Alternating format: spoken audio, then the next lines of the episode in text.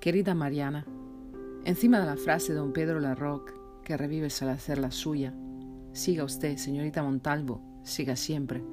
Concretamente encima del siempre, se me ha caído una lágrima, y enseguida otra, y ya he apartado la carta que tanto había esperado y tan con creces ha colmado mi esperanza para no dejarla hecha una sopa. Pero también me reía un poco y al reírme te echaba todavía más en falta que al llorar porque no me digas que no tiene gracia que salga este nombre a relucir en cuanto pongo querida Mariana, como si no hubiera pasado el tiempo y se tratara de un personaje actual al que vamos a ver en clase dentro de un rato explicándonos las coplas de Jorge Manrique, cuya lectura le hacía temblar la voz por mucho que quisiera disimularlo. Pues si vemos lo presente como en un punto se ha sido y acabado, si juzgamos sabiamente, daremos lo no vivido por pasado. Te copio esta estrofa así en medio y con buena letra, como la tenía escrita en la primera página de mi cuaderno de literatura de tercero, ¿te acuerdas? Con una flor dibujada a la izquierda y unas hojas secas a la derecha, que gracias a esa página decorada y a lo que te llamó la atención nos hicimos amiga de otra manera. Y yo te dije, creo que fue ese mismo día, que la voz de don Pedro, cuando leía a Jorge Manrique, no se sabía si era de enamorado o de abuelito. Y te reíste mucho pero ahora sé que solo quien ha conocido un gran amor y lo ha perdido puede tener dotes para convocar a aquel friso de damas perfumadas y vestidas de seda, a aquellos caballeros y juglares de la corte del rey don Juan, traerlos al hoy desde el antaño y hacerlos desfilar por el aula inhóspita, convirtiendo la tarima en el campo de un torneo espectacular, pero condenado a muerte, fugaz, como las verduras de las ceras. ¿Qué se hicieron las damas, sus tocados, sus vestidos, sus olores? ¿Qué se hicieron las llamas de los fuegos encendidos de amadores? ¿Qué se hizo aquel trobar, la música acordada que tañían? ¿Qué se hizo aquel danzar y aquellas ropas chapadas que traían? Yo, por primera vez, y a través de aquella voz desfalida y serena, sentí que se me clavaba el enigma del tiempo, como una saeta alevosa, capaz de imprimir la más inesperada mutación y me excitaba de un modo inquietante asomarme a aquel abismo, darle coba anticipada a la nostalgia. ¿Cómo seremos a los veinte años, Mariana? Nos acordaremos de esta tarde de sol. Y tú, siempre sensata y cartesiana, ¿qué más da? Eso son abstracciones. Para los veinte años queda mucho, estamos en tercero. Ya ves, medíamos el tiempo por cursos, cuando ahora de casi todo hace más de tres bachilleratos. Pero don Pedro Larroque ya debía saber bastante los estragos del tiempo. Por eso se le acompañarían los ojos detrás de las gafas cuando recitaba, mirando a la ventana. No se engañe nadie, no, pensando que ha de durar lo que espera, más que duró lo que vio. Tenía una voz que a mí me estremecía algo por dentro. A veces se acariciaba pensativo el pelo escaso, veteado de canas, y nos preguntábamos si era guapo o feo, si era viejo o joven. Hasta que un día supimos, porque lo dijo él en clase, que tenía la misma edad que Jorge Manrique cuando les traspasó una flecha al asaltar el fuerte de García Muñoz. Treinta y nueve años. Tan mayor y soltero, te dije yo con pena. Ahora si vive, rondará a los ochenta. Posiblemente ni se acordaría de nosotras, caso de que nos encontráramos en algún sitio. Y sin embargo me sigue hablando a través de tu boca, como Jorge Manrique nos hablaba a través de la suya. Y ya ves, siempre a vueltas con lo mismo, con el tiempo. Porque lo más prodigioso, Mariana, es que yo, que he vivido tantos años sin que me pasara por las mentes eh, de don Pedro Larroque, no te lo creerás, pero poco antes de recibir tu carta me estaba acordando de él, o sea, que ha vuelto a salir a escena normalmente, como si nada, para completar mi evocación con la tuya. Y también a mí me daba alientos para escribir, con una frase que ni siquiera sé si la dijo en su día o la he inventado yo, porque de tanto darle paso a los recuerdos en plan solitario, no sé si a ti te pasará lo mismo, a veces los adorno sin demasiada convicción y un poco a fondo perdido, como esas señoras que se cambian continuamente de peinado cuando empiezan a darse cuenta de que han dejado de gustarle a sus maridos. No deje nunca a usted el caza mariposas, señorita Montalvo, es lo que me decía hace un rato a mí don Pedro, o su fantasma. Pero ni me emocionó ni me sirvió de mucho una frase que en todo caso iba dedicada a una niña lejanísima y exangüe que no tiene nada que ver conmigo, condenada a cazar por los siglos de los siglos mariposas de cera cuajadas de diptongos. Bonito si quieres, surrealista, pero es una escena embalsamada por la que no corre el aire ni correrá nunca, mientras no se reavive la fe en esa niña y en un parentesco con ella por métodos que no sean los de la respiración, respiración asistida. En cambio, si tú escribes con tu caligrafía inconfundible después, después de tantos años sin recibir una carta tuya, siga usted, señorita Montalvo, siga siempre, y es distinto la palabra siempre recupera poderes de talismán, levanta la tapa del ataúd donde yacía la bella durmiente, y a la señorita Montalvo y a mí, que ahora me llamo señora de Luque, nos vuelve al unísono el color a las mejillas.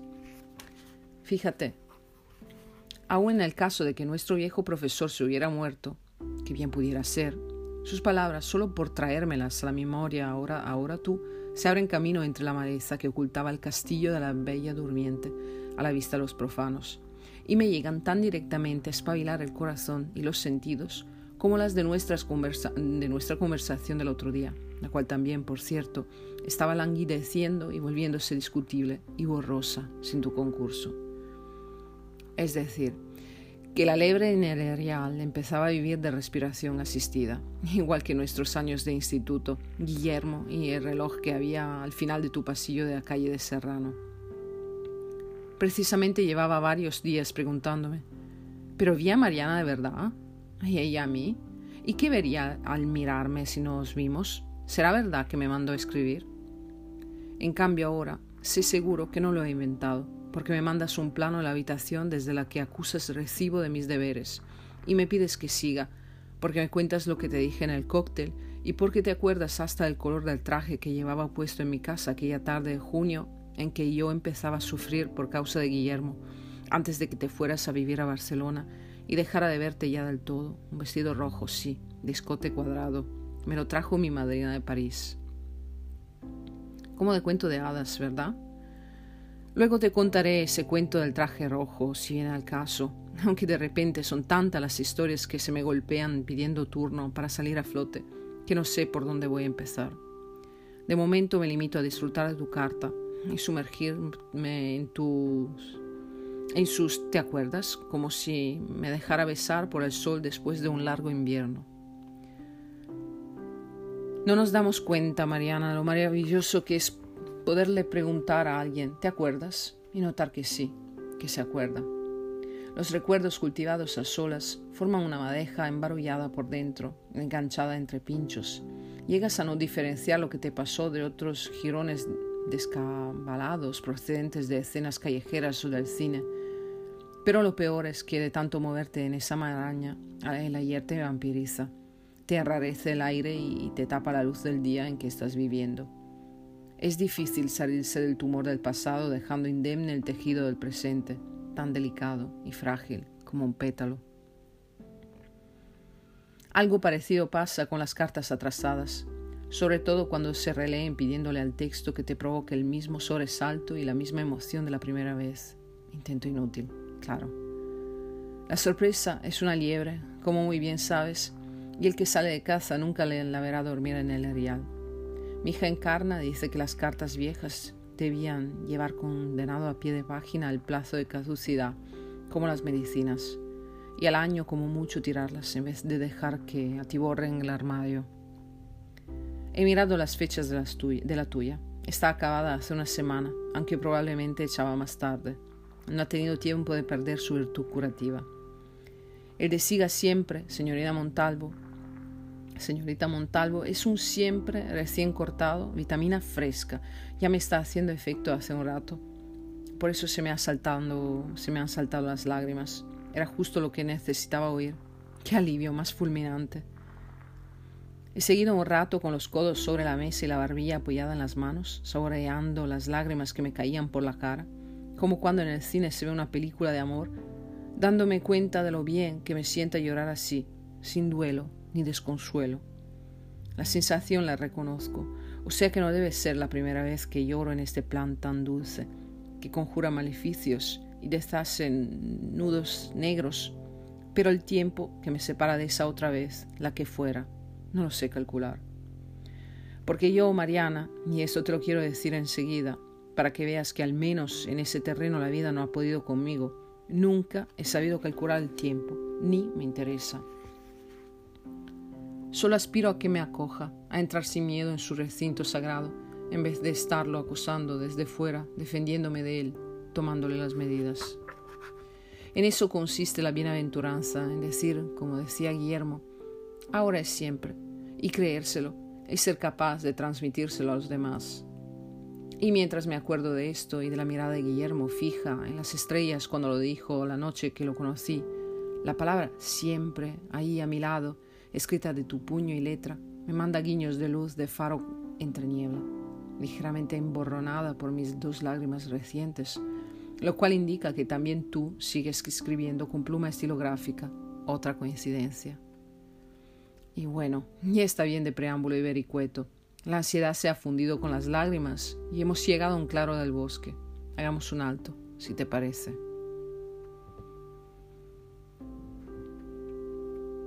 Creo con poco margen de duda, que le ha tocado el turno a la historia de Guillermo, aunque salga en revoltijo con todas las que puede llevar adheridas, que serán muchas, ya te lo advierto, porque yo a las adherencias no les voy a meter el bisturí. No sé en qué disposición estás tú. Yo por mí me atrevo. En este momento, en este ahora acampado entre los polos de siempre, me siento instalada en un territorio estratégico para montar el catalejo y otear más allá sin olvidar el punto de mira que he tomado, ni por supuesto que vale rectificarlo. Y aunque el lugar te parezca metafórico, existe, y el suelo que estoy pisando es de fiar, créeme, por favor. Además, hoy no tenemos alrededor comparsas que nos interrumpan. ¿Quieres entrar conmigo, Mariana, en el recinto del cuento? Te aviso, eso sí, que voy a cambiar de estilo ya que me has dado carta blanca para que elija libremente. El epistolar lo dejo en reserva, porque nunca se sabe si hará falta volver a echar mano de él para algún adorno, pero de momento no me sirve, sobre todo por una razón de tipo práctico. No voy a poder mandarte una carta.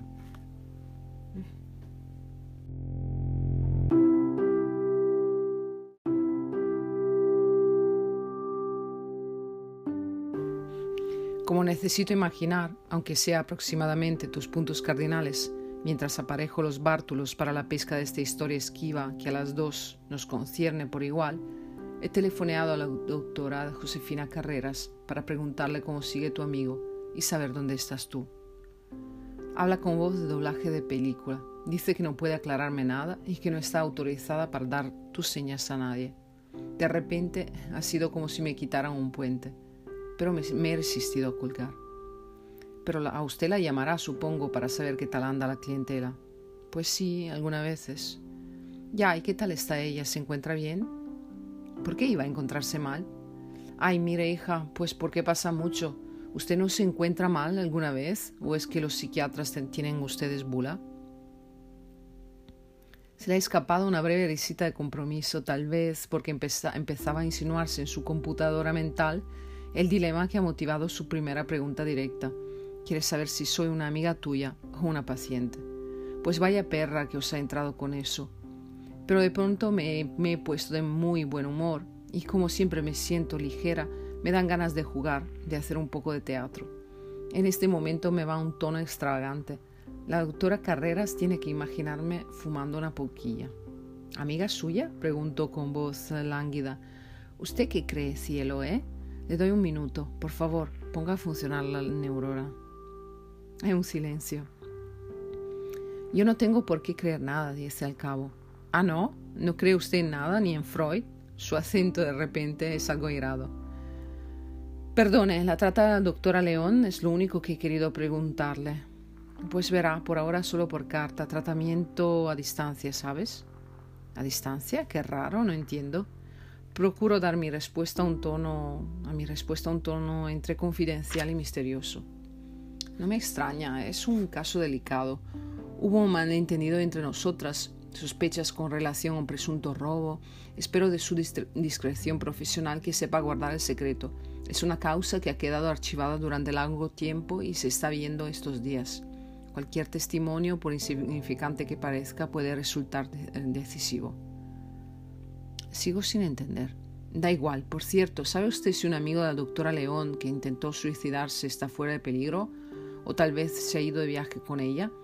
Se llama Raimundo, mitad paciente y mitad amigo, según mis noticias. Lo digo para su ficha. ¿Lo conoce usted? Bueno, lo conozco de que últimamente está llamando bastante, dice con un acento algo alterado. Pero enseguida se le nota que se ha arrepentido de decirlo. Yo aprovecho la ocasión para seguir el juego. Ah, vamos, digo, exagerando mi imitación de un detective. Eso indica que no se han ido de viaje juntos, que a él se le puede localizar. Correcto. Yo no sé nada, yo no he dicho eso. Está bien, me empieza usted a aburrir, pero no tema, no la implicaré en nada. Muchas gracias por su colaboración y salga un poco más al cine. No sé si a estas horas la doctora Carrera se habrá aclarado acerca de la perturbación mental que me aqueja.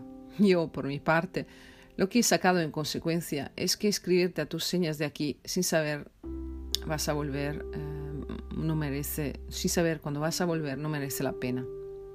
Esta carta, pues, ha dejado de serlo y pasará a engrosar mi cuaderno de deberes, que todo en él, como verás algún día, va en plan de añicos de espejo. No hay mal que por bien no venga. La historia de Guillermo no puede quedar reflejada en versión única y de cuerpo entero, como una novela rosa perfectamente inteligible y inocua. Se merece otro tratamiento. Que iré inventando, porque más que contarla lo que quiero es investigarla, proyectar la perplejidad que me producen sus fisuras, sus quiebros y sus trompe Usaré la técnica del collage y un cierto vaivén en la cronología. Aparte de la versión aportada por tu carta, que adolece de fragmentaria y partidista, cuento con otros elementos que me pueden servir para refrescar la memoria. Varias cartas de amor y de ruptura con el plazo de vigencia más que caducado, retazos de un diario que empecé a raíz de la muerte de mamá, y algo mucho más reciente y literariamente más aprovechable, unos apuntes que paso a poner en limpio, tomados hace pocos días, después de mi conversación con Soledad. Es la amiga íntima de Amelia, mi hija menor, y hay menciones dispersas a ella en páginas anteriores de este cuaderno, así que no voy a volver sobre lo escrito. Tú misma atarás cabos. Se inicia la pesquisa. Ahora apártate a escuchar, ¿te importa? Porque estoy hablando de ti con otra persona. Veremos lo que sale.